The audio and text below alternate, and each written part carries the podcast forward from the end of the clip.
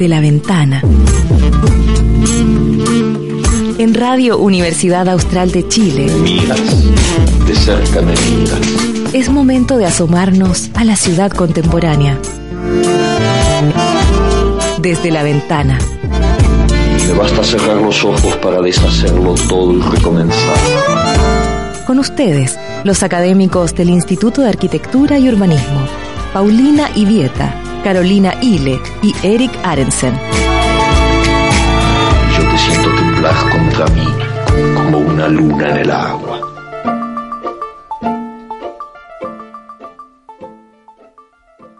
Hola, acá estamos de vuelta en Desde la Ventana, el programa radial del Instituto de Arquitectura y Urbanismo. Eh, y hoy día estamos con eh, nuestra grata compañía y compañero de trabajo, en realidad, Emil Osorio, profesor eh, de la Escuela de Arquitectura de la Universidad Austral. Hola, Emil, ¿cómo Hola, estás? Carolina, bien, gracias. ¿Y tú? Muy bien, gracias por venir. Además es importante que haya venido Emil porque como es magíster en diseño ambiental, es profesor de certificación ambiental del magíster de diseño de entorno sostenible de la universidad. Y nuestro segundo invitado, eh, gran invitado internacional, don Albert Cuchillo Burgos, viene a hacer una charla y a participar del magíster. ¿Cómo estás? Hola, ¿qué tal? Muy bien, encantado de estar aquí. Ay, gracias por venir. Les voy a contar un poco para que sepan la suerte que tenemos de tener a Albert. Él ya es segunda vez que nos acompaña en, en, en la radio y que se toma el tiempo de conversar con nosotros. Eh, Albert es un profesor titular de la Universidad Técnica Superior de Arquitectura de Barcelona y además es decano de la Escuela de Arquitectura de Vallés.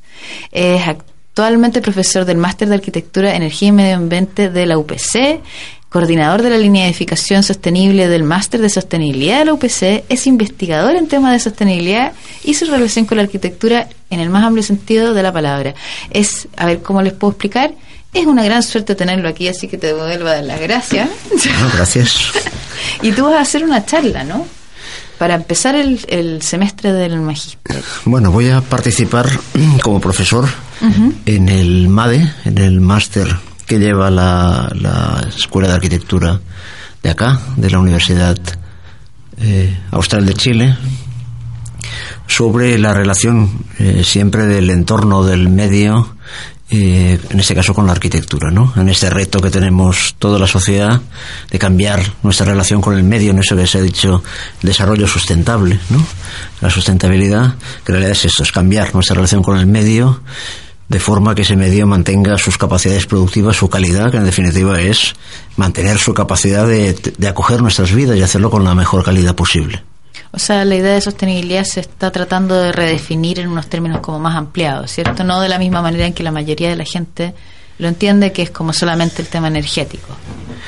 Bueno, nunca fue en realidad eh, eh, estrecha, siempre fue amplia, pero tendemos como siempre a coger las cosas y ponerlas a la escala del tipo de problemas que sabemos solucionar, ¿no? Entonces es muy fácil decir, bueno, tenemos un problema que es cierto con la energía, porque tenemos el problema de cambio climático, el modelo, el tipo de energía que utilizamos, ¿no? El 80% a nivel global se basa en combustibles fósiles, estamos cambiando el clima porque estamos alterando la composición de la atmósfera y por tanto este es uno de los temas críticos, seguramente el que se tiene mayor percepción social, aunque no sea quizás el más importante, ¿no? Y cuando uno se informa un poco ve que el tema de la pérdida de biodiversidad y ahí Claro. entenderíamos también el mantenimiento de la calidad de ciertos espacios, seguramente es el más crítico, ¿no? Estamos frente a lo que le llaman las- la sexta gran extinción y en este caso provocada por nosotros, ¿no? tendemos un poco en ese sentido y no, no quiero rebajar el problema del cambio climático en absoluto, ¿no? Es una componente y evidentemente los temas de eficiencia energética son críticos, pero seguramente la- la- el reto es- tiene mayor escala, ¿no? El reto en realidad es un reto cultural, de cultivo, de relación con el territorio, ¿no? Hemos de cambiar nuestro modelo de relación con él, que se basa, se ha basado en, en- en lo que hemos llamado la revolución industrial, determinado uso de los recursos, determinado tipo de recursos minerales, generación de residuos, contaminación, etcétera, que nos ha permitido una calidad de vida muy grande, pero que está deteriorando eh, el medio en el que vivimos, no dejándolo inevitable. En ese sentido, podríamos decir que si no cambiamos un poco el ritmo de nuestra relación con el medio, el progreso no tendrá futuro, porque Claro. lo estaremos lo estaremos destruyendo. Y el, el- tú, dices, tú dices que lo cultural es el foco ahora de la sustentabilidad, así como en algún momento fue lo que hablabas recién de la eficiencia energética, quizás en la década de los 70. pero, pero dirías que ese es el enfoque ahora, por ejemplo, que porque claramente se ha movido, incluso está el, el, tema del paisaje y el territorio que está involucrado. ¿Dirías, dirías que ahora es un, hay un, un enfoque más tendiente a lo cultural? Bueno, debe serlo. Cuando hablo que es cultural porque es que cultura viene de cultivo, o sea, de nuestra relación con el, eh, con el entorno, no es lo que hemos de cambiar en este sentido. Y por tanto abarca un campo global, que podemos especializarlo con problemas concretos, pero que en realidad tiene que ver con nuestra relación con el medio.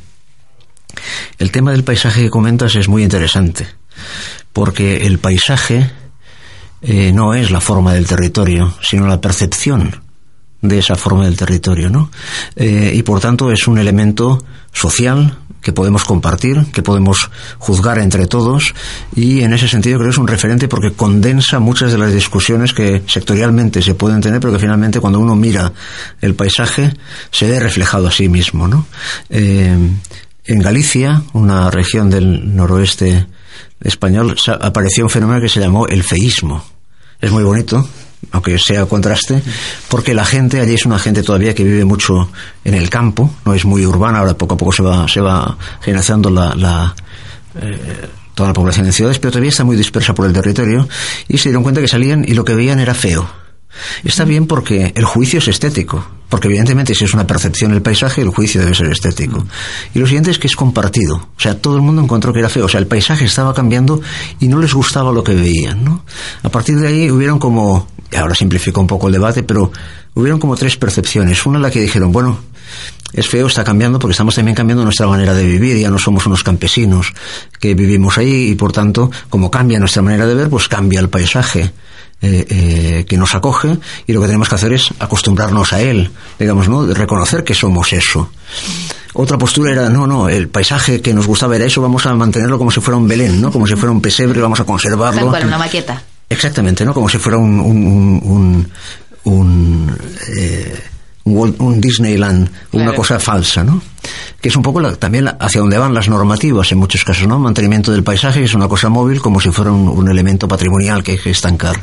Y una tercera, que es la que me gustó, porque fue además muy generalizada, decir, no, el paisaje es feo porque nos muestra cómo somos y por tanto nos muestra el modo de vida que tenemos. Si se ha vuelto feo es porque no vivimos bien. O sea, el modelo de vida que llevamos genera una cosa que nos devuelve un paisaje eh, feo y por tanto no queremos esto. Queremos ir a un paisaje que sea hermoso, ¿no? Hay aquella frase eh, que dicen somos lo que comemos. ¿no? Y hay otra frase de, de, de se atribuye a Joseph que dice la cocina es el paisaje en el plato. ¿no? y si junta los dos, eh, en realidad somos paisaje. Y ese sentido es interesante porque el paisaje como percepción social, todos tenemos derecho a expresar opinión, todos tenemos derecho a construirnos esa imagen, a construirnos una visión crítica de ese paisaje que en definitiva funde todo lo que estamos haciendo con el medio. ¿no? Súper bonito porque en el fondo construye la idea de que el paisaje cultural finalmente es la mezcla entre como las condiciones eh, topográficas, naturales, la biodiversidad y la gente que lo habita y los sistemas productivos. Entonces el problema se transforma en una cosa que tiene muchas millones de capas en el fondo, ¿cierto? Ciertamente es eso. O sea, lo importante del paisaje es que resume en algo que todos percibimos y todos podemos debatir sobre él porque está frente a todos, eh, algo que sintetiza cuestiones tremendamente complejas, ¿no? A veces cuando hablamos esto de eficiencia energética o hablamos de conservación de la biodiversidad, hablamos de temas que enseguida cuando uno no es técnico específico de eso tiende a alejarse, no le da como miedo o pudor y se calla. En cambio, sobre el paisaje, sobre eso que pasa delante de nuestros ojos, no solo todos tenemos derecho a decir algo, sino que hemos de decir algo porque esto es el marco en el que se desenvuelve nuestra vida, ¿no? Por eso a mí me parece que el paisaje es algo especialmente interesante de cara a usarlo como recurso para hablar de sostenibilidad con la gente de la calle, con todo el mundo, ¿no? Sin que el ser arquitecto o ser biólogo o ser lo que sea me sirva para nada. Oye, en ese sentido, el, el desafío que se pone el magíster acá de la Universidad Austral de tratar de identificar qué es lo que es sostenible en este territorio en particular, habla de ese de esa lectura específica de cada lugar, de cómo se tiene que entender la sostenibilidad, ¿no? O sea, eh, por ejemplo, tú eh, fuiste hoy día en la mañana a caminar y recorrer el sector de Coyico junto a otros profesores del magíster. Y parte del ejercicio que hicieron con Eduardo Roja el semestre pasado fue ir y levantar información sobre esas cosas. ¿Qué nos puedes decir sobre tu reflexión, sobre lo que viste, digamos? bueno, levantar información y, proyectos. Ya hicieron cosas, ¿no? Mi, mi, obligación ahora es retarlos en otra cosa para que vayan elaborando en ese sentido eh, un proyecto con, con, mayor complejidad y con mayor densidad. A ver, hay cosas que, que vale la pena. O sea, mm, cuando uno se asoma a Valdivia y, y mira los territorios, el paisaje que tienen ustedes, Claro, sobre todo para alguien viniendo de un europeo donde el paisaje es un palimpsesto, ya que le hemos dado tantas. Ustedes ya le han dado alguna vuelta importante. Pero son como cinco en relación a las que le han dado ustedes, ¿no? Sí. Mm, en ese sentido, eh, esa disquisición entre lo que es los elementos naturales del paisaje y la transformación humana, aquí se ve no casi como algo que ya ha ido pisándose uno encima de otras eh, centenares de veces, sino como todavía tiene ese acercamiento propio, entre comillas, de lo nuevo, aunque eso no sea del todo cierto, ¿no? Y también tiene unas calidades, porque el mismo lugar de Valdivia, ¿no? Los, los ríos eh, eh, le dan una textura natural importante Mm, permiten esa lectura de la intervención de lo artificial sobre el paisaje de una manera más clara. ¿no? Lo que hemos ido a ver esta mañana, un poco para transmitírselo a los estudiantes ahora próximamente, es esos rastros inmediatos que genera la actividad humana sobre el territorio, cómo uno se coloca sobre a la hora de habitar, que lo que hacemos es habitar el mundo, a la hora de habitar en un lugar como Collico es ponerse ahí, cómo uno se interrelaciona con esos procesos naturales, el agua, la escorrentía, y además en un punto, en un lugar muy valdiviano, en el sentido de se coloca una industria al lado de los esteros, aprovechando la fuerza de los ríos en un primer modelo industrial que luego va evolucionando y por tanto hay todas unas colonias que están ligadas a esa habitación, a esa habitación eh, industrial y como eso se va transformando, ¿no? Por tanto, también es un compendio de su palimpsesto, ¿no? De su cultura, de su, de lo que han ido haciendo con el territorio y por tanto lo que podamos sacar de ahí o reflexionar sobre ahí seguramente va a servir también para, para otros lugares próximos acá, acá en Valdivia, ¿no? Pero ese tipo de huellas o registros que tú ves que van quedando, ¿nos podrías dar un par de ejemplos? Como para que nuestra audiencia se lo pueda imaginar. Bueno, hemos estado, por ejemplo, mirando eh, temas del agua. ¿No? Uno de los temas. Pues eso, lógicamente, o sea, las fábricas se colocan ahí porque hay unos esteros que les dan esa energía hidráulica. Ahora ya no se mueven naturalmente con, otro tipo de, energías, pero en principio, porque esos molinos están ahí? Es porque existían esas escorrentías que permitían aprovechar esa energía, hidráulica a medida que uno se va colocando, pues bueno, ese mismo agua de escorrentía uno tiene que eh, eh, protegerse de ella, ¿no? De las crecidas, etcétera, toda la organización de canales y cómo llega un momento que todo esto se utilizan también para eh, quitar de en medio las heces, etcétera, como eso acaba contaminando el borde del río. Hay una playa en Collico que ya pone no se puede bañar uno en esta playa. Bueno, pues esto es algo que hemos creado. ¿Mm? O sea, porque el río Valdivia está contaminado en ese punto que no permite que en esa playa nos podamos bañar. Eso es un cambio de paisaje, ¿no? Hablaba con gente que se había bañado en esa playa, ¿no? Y por tanto, su percepción de ese territorio, de su uso y su relación con esa persona, ahora ya no se puede, ha perdido calidad en ese sentido, ¿no? ¿Por qué? estudiar los fenómenos de por qué y cómo eso puede ser o no revertido puede ser un elemento para reflexionar y para transformar lo que es ese barrio, pero como ese otros tantos, en un modelo en el que uno pudiese volverse a bañar en la playa, ¿no? Sería, mm. sería estupendo. A ti, de hecho, hace un par de años atrás te, hicieron, te hizo una entrevista la directora del Instituto para la revista AUS, en la cual hablaban, te preguntaban sobre cuáles tú creías que eran los potenciales de los recursos hídricos en Valdivia, por ejemplo. Y mm, me llamó mucho la atención esta idea de que eh, de que no solo acá en Valdivia, sino que en general en todas las ciudades del mundo el agua había sido casi como que el principio de desarrollo. ¿Nos podrías contar un poco de eso? Bueno, la verdad es que cuando uno se pone universitario y se pone a trabajar en temas concretos y tal, em, eh, cuantifica, se pone a, a hacer números, ¿no? Si uno analiza que es lo que hacemos nosotros, los flujos que atraviesan un determinado sistema, como puede ser una vivienda o como puede ser una ciudad, se da cuenta enseguida que el flujo más importante por orden de magnitud es el agua. Es, o sea, si se mueve uno de energía, pues se mueven 10 o 100 de agua, ¿no? O sea, es con mucho el flujo material más importante. Y poco a poco se va dando cuenta hasta qué punto eso influye en la configuración de las ciudades, en la configuración del territorio, de la vivienda, etcétera, ¿no? A fin de cuentas hay esa frase en, castellano tan bonita de darse cuenta, o sea, hacer los números para luego a partir de ahí entender lo que eso significa, o sea, dar el salto entre lo cuantitativo y lo cualitativo, ¿no? El haber trabajado cuantitativamente con agua durante mucho tiempo nos ha dado esa percepción cualitativa del agua como un elemento eh, transformador absolutamente del territorio de la habitabilidad en general, del territorio de la vivienda, de todo lo que queramos. Siempre seguir lo que se hace con el agua es seguir bastante la sustentabilidad o el modelo de gestión de recursos que tiene cualquier sociedad, cualquier empresa, cualquier persona en realidad. Mm. Sí, y ahí tiene, hay una, una especie de doble función del, de la presencia del agua en, en cuanto elemento del paisaje, pero también como elemento de, lo que se, se llama el, paisaje productivo. de, ¿cómo, ¿Cómo es esa, esa, relación? Bueno, en realidad, eh, eh, les voy a revelar un secreto. Nosotros lo que estudiamos son oasis. Tú dijiste que todos los oasis son construidos. Todos los oasis son construidos. Y siempre el oasis parte de una cosa, en realidad de una idea, Pietro Laureano lo, lo, lo expresa muy bien, decir, el hombre siempre hace lo mismo. Eh, nace en el paraíso, y estúpido con su actividad lo destruye. Y entonces cuando ya ha creado el desierto, se ha transformado el paraíso en un desierto, eh, lo que hace es, no tiene más remedio que generar el oasis para poder sobrevivir, ¿no? Con lo cual el oasis no deja de ser sino el último recurso de alguien que ha destruido un medio natural rico, productivo, etcétera, por la ignorancia.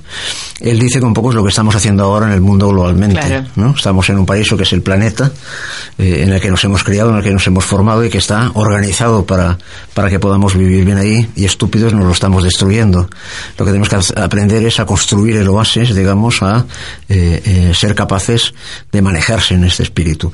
Mm, los oasis son interesantísimos en cuanto es la capacidad del agua para conformar para conformar espacios.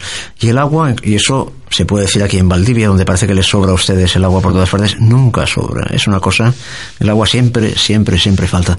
Cantidad o calidad. ¿no? Es un recurso curiosamente extraordinario, porque es extraordinaria la capacidad productiva que tiene, de productiva natural y de todo tipo, acá, por ejemplo, donde están ustedes viviendo en Valdivia, pero es tremendamente frágil y, muy rápidamente un recurso que se transforma en un problema si no se gestiona bien. Eh, y, hablando un poco de... Ah, vamos a hacer una pausa.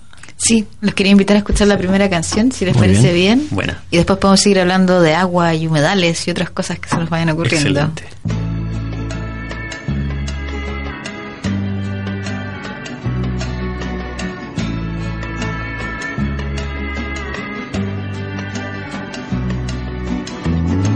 Lay, lady, lay, lay across my big brass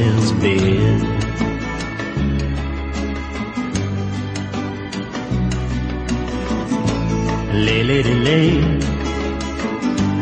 lay across my big breast bed.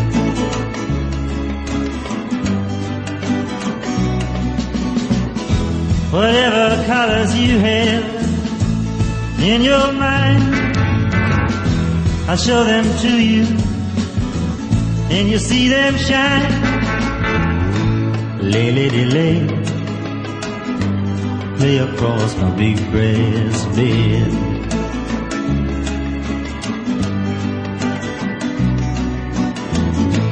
Stay, lady, stay. Stay with your man a while.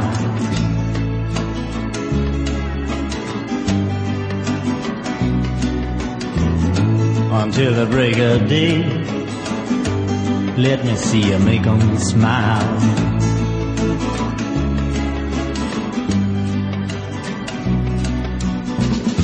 His clothes are dirty, but his his hands are clean.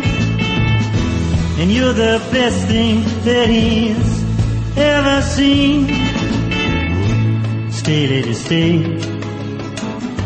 Stay with your man a while.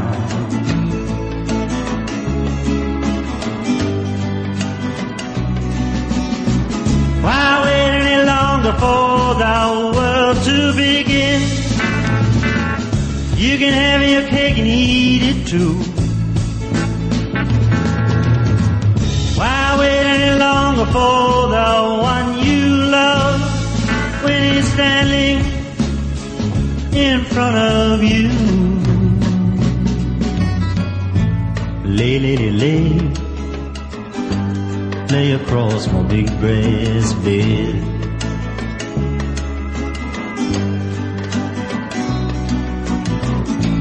Stay, lady, stay. Stay while the night is still ahead.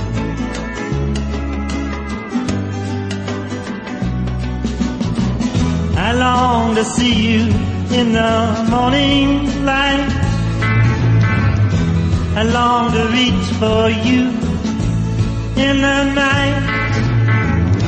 Stay, lady, stay.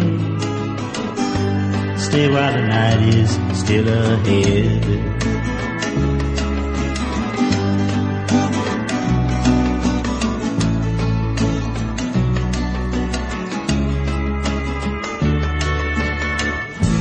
Estamos de vuelta en Desde la Ventana, el programa radial del Instituto de Arquitectura y Urbanismo, con nuestros dos grandes invitados, Emilio Osorio, profesor de la Universidad Austral, y el profesor invitado para el Magíster eh, de Arquitectura, don Albert Cuchi. Eh, y estábamos hablando de el agua y de la importancia de ella para poder mostrar de qué manera ha sido eh, ha ido evolucionando el mundo construido, de qué manera se usa, de qué manera se eh, mal utiliza, de qué manera también es muy partícipe en Valdivia y parece que es inacabable, pero que eventualmente nos va a terminar faltando. Y me gustaría que en ese sentido habláramos de un, gran tema que hemos tocado en muchos otros programas, que es el tema del agua, pero en su forma como más delicada y... Eh, tan presente y por desgracia tan deteriorada en Valdivia como son los humedales. ¿Te tocó ver humedales mientras ibas dando vueltas por Valdivia?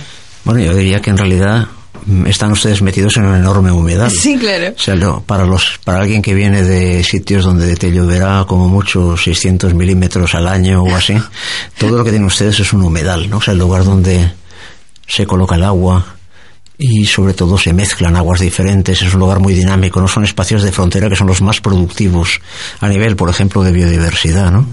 Eh, mm, yo creo que es uno de los lujos eh, biológicos que, que, que tenemos y que hay que conservar. Piensen una cosa, la degradación costera, la degradación de la eh, de los debates que se dan entre las aguas que vienen de tierra y las aguas que vienen del mar, o sea, la destrucción de la costa, es probablemente de los peores eh, de los peores elementos que podemos hacer en un momento de crisis como es el cambio climático. Eh, es una historia tristísima entender, por ejemplo, en las costas de, España y algunos estudios de Losada muy, muy interesantes, incluso he visto una serie de televisión de cómo se han ido destruyendo sistemáticamente los humedales de las costas españolas, del Cantábrico, que uno va allí y dice, aquí había humedales continuamente, o sea, de esos marjales, de esos lugares de transición entre, entre el agua de mar y la, y el agua de los ríos, esas zonas deltaicas, que han sido sistemáticamente destruidas y recolonizadas y que forman, como los manglares o tantas estructuras que están ahí, ricas de no solo fuentes enormes de biodiversidad, sino además elementos que permiten los embates que se están produciendo, por ejemplo, ahora con los huracanes en, el Caribe, etcétera, eh, son las fuerzas, la, barrera de resistencia, la línea de Maginot, digamos, que parece que se devaste, pero vuelve otra vez a su, a su lugar, y por tanto son espacios importantes por la biodiversidad, importantes por la calidad de las aguas, importante por como barrera eh, frente a esos fenómenos extremos que se van a acentuar con el cambio climático. Y por tanto elementos a valorar, los biólogos eso lo tienen muy claro, a valorar de primera magnitud, aparte de espacios donde hay actividades que cada vez tenemos más valoradas, ¿no? De observación de animales, de contacto con la naturaleza. Eh, eh, claro, y que son parte esencial de nuestra identidad como valdivianos, finalmente. Yo creo que eso lo hemos conversado en, muchas oportunidades con distintas especialistas. En realidad, además de como el rol de infraestructura que tienen estos estas aguas que no son tan evidentes como aguas, porque a veces están y a veces no están, son, son sumamente dinámicas, hay una una percepción de la ciudad, hay, hay memoria instalada en aquellos paisajes, hay, hay maneras de vivir esos bordes variables que participan constantemente de la descripción de los valdivianos de su propia ciudad. Y a mí me da la impresión de que, eh, como me, me, da risa con esto del progreso no va a ser posible, me da la sensación de que se está tratando de aplicar un modelo de progreso ¿cierto? Y que se está destruyendo arbitrariamente estos bordes, no solo un deterioro de sus condiciones como, no, no es que vayan a dejar de ser pozos absorbentes para la ciudad, sino que además están destruyendo la idea de lo que la ciudad es, de qué es lo que nos compone como, como un territorio. En, en el, en el magíster, de hecho, una de, la, de, las, de las aspiraciones y de los ejercicios que se están haciendo constantemente es tratar de aplicar y hacer referencia a temas teóricos y estratégicos que son ah, eh, visibles y aplicables en la ciudad misma, ¿verdad? Entonces, en ese sentido me parece que si, o sea, si tú trabajas con agua, ¿cierto? Valdivia es un laboratorio natural, o sea, si que uno se fija con, en, sobre este tipo de paisaje es un lugar excepcional para poder hacer este, tipo de preguntas, cómo se puede crecer, cómo se puede reconocer la historia y cómo se puede como evolucionar sosteniblemente en función de las condiciones Sí, yo le, y yo le, le agregaría a esa pregunta el, el- la mirada, o sea, es un- en, en el fondo la Carolina está preguntando de alguna manera las estrategias. ¿Mm? y, y le agregaría la mirada que tú me la mencionaste de identidad, eh, porque no estaba tan clara, me imagino, no, to- no, no todo el, valdiviano que, que, termina por hablar del humedal sin darse cuenta, quizás está consciente de lo que significa el humedal en, en, su memoria y en, el paisaje de la ciudad. No sé cuál, cuáles serían las estrategias, en el fondo, la, pregunta como para lo que tú decías, Carolina, de, de em, potenciar o visibilizar este, este elemento como, como elemento importante del paisaje. Bueno, si somos paisaje, como les he dicho antes, son ustedes humedales, porque esto es un inmenso humedal. En este sentido, ¿no? Es la confluencia de una serie de ríos que drenan y encuentran ese lugar. Miren, eh, les voy a dar un referente. Venecia. ¿Saben lo que es Venecia? Venecia es justamente una laguna, un humedal Claro. enorme, y la gente se puso a vivir ahí, desecando partes, manteniendo el canal, etcétera. Lo que es más importante de la de Venecia no es el hecho en sí de la ciudad, sino la historia de Venecia. Venecia durante mil años, desde el año 800 que se funda hasta que la toma Napoleón y luego vienen los austríacos, eh, bueno, es la serenísima eh, Venecia se mantiene, el Dux, con un sistema de gobierno que es el primero que actúa por magistraturas, eh, magistraturas por recursos. El magistrado del agua, el magistrado de la pesca, el magistrado de la caza, o sea, por recursos. ¿Por qué? Porque la, la laguna está en un delicadísimo equilibrio y cada cosa que uno hace lo altera. Y entonces tienen que tener una política que permita entender el riesgo de cada acción y contrapesarlo para asegurarse que no va a irse hacia un desastre, por ejemplo, el desecado de la laguna, o lo contrario, que esa laguna pierda su dinámica. De hecho, se equivocan, es muy bonito, desvían, tienen miedo, porque los Alpes están ahí al lado, tienen miedo de que se les colmate la laguna con los residuos y desvían el Brenta, que es el río principal, y eso hace que la laguna se salinice y cambie, por tanto, todo el sistema de la pesca y reaccionan a ello, no cambian el modelo de pesca, o sea, pero piensen, por ejemplo, que a Venecia no llega el agua el agua de boca, el agua potable, no la traen, la traída Venecia hasta el siglo, hasta finales del siglo XIX. O sea, durante todo ese tiempo viven captando el agua de lluvia que les cae encima. Los famosos eh, patios que están delante de las iglesias en realidad son enormes captadores de agua, las aguas se recogen y son públicas, lo cual implica una gestión de esas aguas. La el agua que cae encima de tu casa no es tuya, es de todos, va a un lugar comunal desde donde se gestiona. Pero vale la pena, hay algún libro publicado eh, sobre ese particular muy interesante sobre cómo vivir en un elemento en cambio, en eterna dinámica, como puede ser eh, eh, eh, el sistema lagunar de Venecia o la, eh, esa Mesopotamia valdiviana, ¿no? Claro. en la que ustedes están, esa- esos marjales, mm, obliga a gobernarse de una determinada manera, que es go- gobernarse en, esa, en esas dinámicas. Qué ¿no? bonito. Yo creo que tienen ustedes Sí. que ir a Venecia, mirarla con otros ojos y aprender cosas que les van a interesar mucho. Sí. Habría que volver a pensar de qué manera nos tenemos que organizar para poder vernos a nosotros mismos. Claro, lo que no puede ser, ¿saben? La palabra malaria, ¿no? La palabra malaria, que es el, eh, el paludismo, eh, es la denominación original, quiere decir mal aria, aires malos. Mal Eso, eso, eso viene de una, digamos, de una explicación falsa, que era que las enfermedades se transmitían a través de los humores, del aire. Eso que es falso generó una percepción eh, eh, mala de lo que serían esos espacios de humedales, ¿no? Y a partir de ahí su desecación para Sí. luego con otras intenciones de aprovechamientos, etcétera, ¿no? Con lo cual deberíamos pensar hasta qué punto lo que hacemos con los humedales, lo que hacemos con esos espacios, está basado en maneras de hacer que no tienen una base científica, al contrario, que están sobre errores, ¿no? Deberíamos redimensionar justamente toda nuestra relación con ese espacio, y más, más ustedes que viven ahí, ¿no? Bueno, en el, en el programa pasado vino una una invitada que, que, era psicóloga ambiental. Y nos contaba que, bueno, habían hecho el estudio cuál era la percepción de los humedales para el año 60, por ejemplo, y para versus hoy en día. Cuando ocurrió el terremoto, un, tú sabes que acá quedó transformada la ciudad y mucha gente vivió durante muchos meses en los rucos, que eran estas especies de casas hechas en base a dos planchas que las ubicaron en los humedales que eran los terrenos disponibles al interior de la ciudad porque todo el resto estaba completamente destruido. Entonces ella decía, eso significa que para ellos cuando les, los pusieron en una situación de caos, la imagen que les daba el humedal era la de un lugar seguro y disponible. Porque yo voy a ir a poner el ruco en un lugar donde me siento que voy a estar bien. Entonces fueron y pusieron los rucos en las orillas de los humedales. Y ahora entrevistando a las personas les preguntaban qué, qué percepción tenían de los humedales y si es que hubiese un terremoto, qué es lo que harían con los humedales y todo el mundo decía, decía iría a tirar los escombros. O sea, ya se ha instalado debido a prácticas que se, han, que se llevan realizando los últimos 5, 7 años, que están ocupándolo ilegalmente los humedales como microbasurales. Ahora, en vez de pensar, hoy vengo un terremoto, tengo que instalarme, voy a ir al humedal porque es un lugar seguro, porque tengo cierta estabilidad, porque es flexible, porque hay espacio abierto, qué sé yo, lo que piensa es voy a agarrar los escombros de mi casa y los voy a tirar para allá. Y fue un cambio de, para, de mental. Eso es, un, cambio de, paisaje. Exacto. Esto es un paisaje distinto, es que es la percepción. Cambiar un paisaje no implica a veces cambiar la forma del territorio, sino cambiar la percepción que hay sobre él. En ese sentido, el trabajo del debate que supone eh, o la utilidad que puede suponer el paisaje como elemento de debate es justamente ese, ¿no?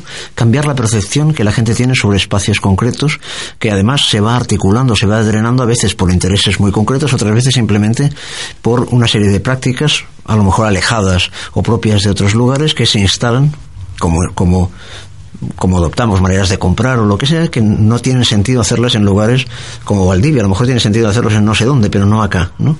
En ese sentido, reivindicar esos lugares, mm, hacerlos ver de otra manera es, crear paisaje. Ese es el, el, tema a debatir. Yo creo que ese es un buen debate, por ejemplo. ¿Por qué cambió la percepción de los valdivianos respecto a los humedales? Que es, a ver, eh, ahora hicimos un, un, libro que usamos una frase de, bueno, estar con los pies en el suelo, están ustedes con los pies en el agua, ¿no? Y por lo tanto tienen que tener respecto a ello una opinión que no puede ser la misma que alguien de Santiago o la que alguien de Barcelona. A lo mejor tiene que parecerse a la de alguien de Venecia, ¿no? Pero en ese sentido buscar paisajes, construir paisajes que sean propios en este sentido de identidad, porque nadie está en esas circunstancias de la misma manera que son ustedes y por tanto necesitan una percepción propia de aquello que les caracteriza, ¿no? Tienen que construir ese paisaje en ese sentido con ese debate. Por eso, yo insisto, el magíster que se está haciendo en la universidad me parece sumamente interesante porque están haciendo esa búsqueda de la definición de la sostenibilidad, de lo que es el paisaje pertinente a lo de acá. Y encuentro que es un esfuerzo sumamente valioso y encuentro que es increíble que tú vengas acá a participar de eso. En realidad es como increíble. Nada que ver con los humedales, pero sí con la versión del paisaje. Me, se me cruzó por la mente, es que, no sé, bueno, la cabeza funciona de maneras extrañas. Eh, estábamos viendo la, estábamos comentando el terremoto en México, ¿cierto? Y, bueno, hay imágenes brutales, los datos son espantosos más de 200 muertos, 45 edificios caídos, eh, 7.1 Richter. Que estamos hablando en, Ciudad de México. Sobre un depósito de, claro, de lo que antes fue una laguna, o sea, si tiene Es que eran tres lagunas, claro, ese es el tema, ¿no? Tiene un comportamiento muy líquido en ese sentido, ¿cierto? Eh, yo pensaba en, en la percepción de las cosas, ahora cuando tú comentabas que en realidad yo estaba mirando los videos de los edificios cayéndose y de las ruinas y de la gente corriendo y pensaba que ahora para mí eso, la primera imagen que se me viene es la de guerra. O sea, no veo desastre natural, veo desastre creado por el hombre. No, no hay una especie como de conexión mental como con ese paisaje específico. Siria, no sé, eso es lo que se me viene. Puede ser. Entonces, cuando pasa eso, yo digo que increíble que en realidad la imagen de la destrucción también es una imagen de paisaje que está instalada en nuestras mentes. Y esas percepciones de esos paisajes construidos o naturales nos llevan a tomar decisiones. Decisiones como, por ejemplo, definición de políticas, em, actitudes eh, del gobierno. Em, voy a dar un ejemplo para ser más concreta. Hay un libro de. Em, hay un libro de una autora norteamericana que hablaba de la crisis de shock, que hablaba de que de que llevaba ciertas circunstancias como de crisis donde se generaban ciertos paisajes, los gobiernos y las instituciones se sentían con el poder de hacer lo que se les antojaba. Mm. Entonces, ¿cómo hacemos? Porque la única, lo que ella decía, que la única manera de resistirse a esas situaciones de, en la- de- a esas situaciones de vulnerabilidad social, que es cuando te destruyen tu identidad, o sea, la percepción que tú tienes de paisaje, te los articulan. Viene una crisis de este orden, ya te, te han instalado una idea o un paradigma distinto respecto a ese paisaje, lo que permite a las instituciones, por ejemplo, en el caso de México, que vengan y compren a precio de huevo los terrenos en los, Los cuales se han caído, los paños en los cuales se han caído los edificios.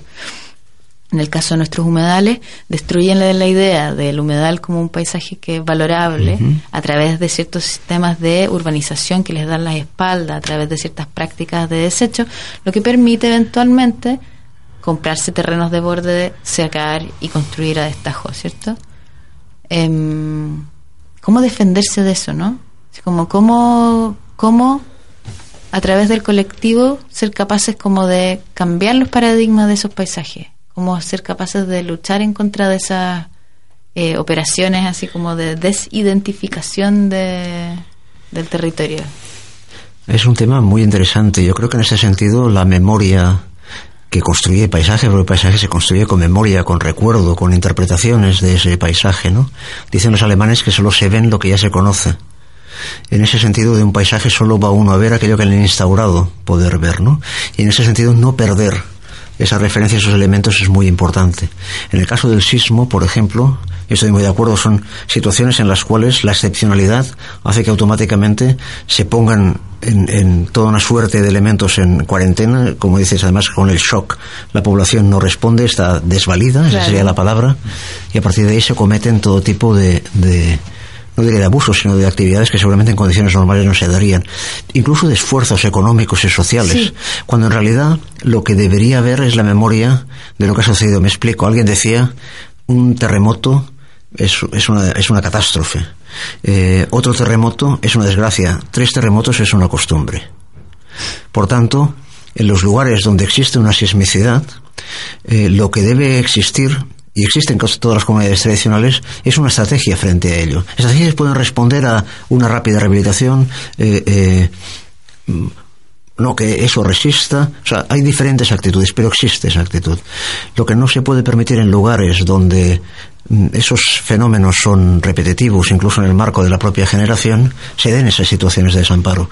Lo que hay que hacer es todo ese esfuerzo que se coloca cuando se produce la catástrofe, es procurar, es colocarlo a lo largo del tiempo para evitar que esa catástrofe tenga esas funestas consecuencias sociales. ¿no?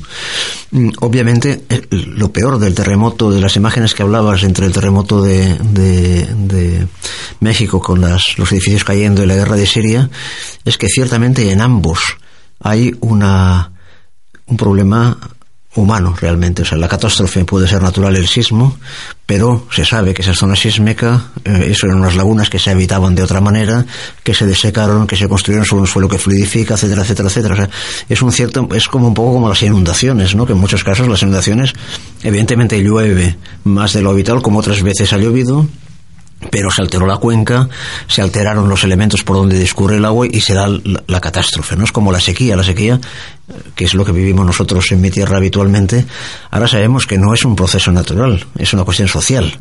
Pero la sequía tiene que ver no con el agua que falta o deja de faltar, sino con el hecho de que entendamos que falta o no. O sea, con la demanda de agua que tenemos en un lugar que sabemos que ese fenómeno de poca lluvia se produce. La ¿no? costumbre, como dices tú. Claro, el, el tema es este, o sea, si es un paisaje de sequía, ya hay que jugar con eso. Si es un paisaje Exacto. sísmico, ya hay que jugar con eso, ¿no?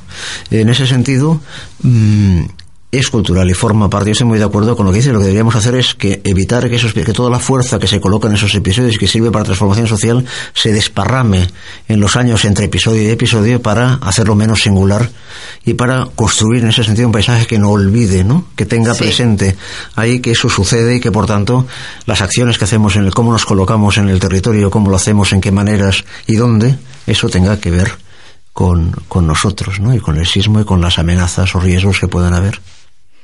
Bueno, ese- estaríamos conversando durante 15 mil millones de horas. En realidad, yo te tendría raptado acá en la radio hasta el próximo año que tengas que volver. Ráptenme, pero me voy a dejar, no hay problema. pero se nos acabó el programa, así que voy a partir despidiéndome, dándoles las gracias a ambos.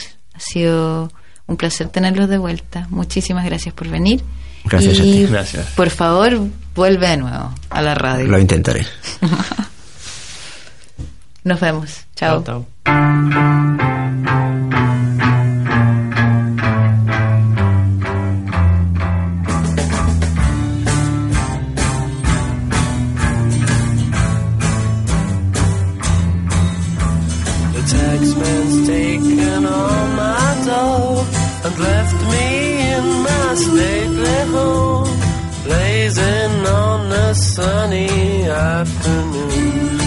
I can't sail my yacht. He's taken everything I got. All I've got's this sunny afternoon. Save me, save me, save me from this squeeze. I got a big fat mama trying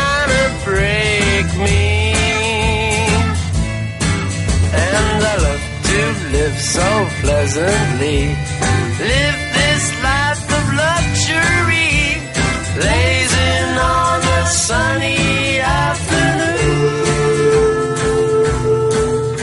in summertime, in summertime, in summertime. My girlfriend's run up with my car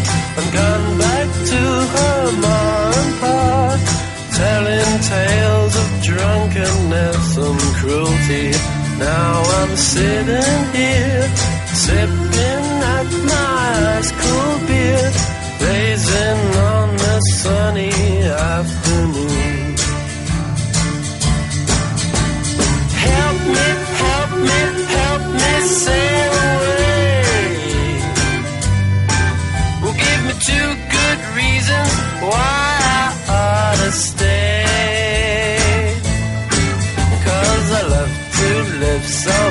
prison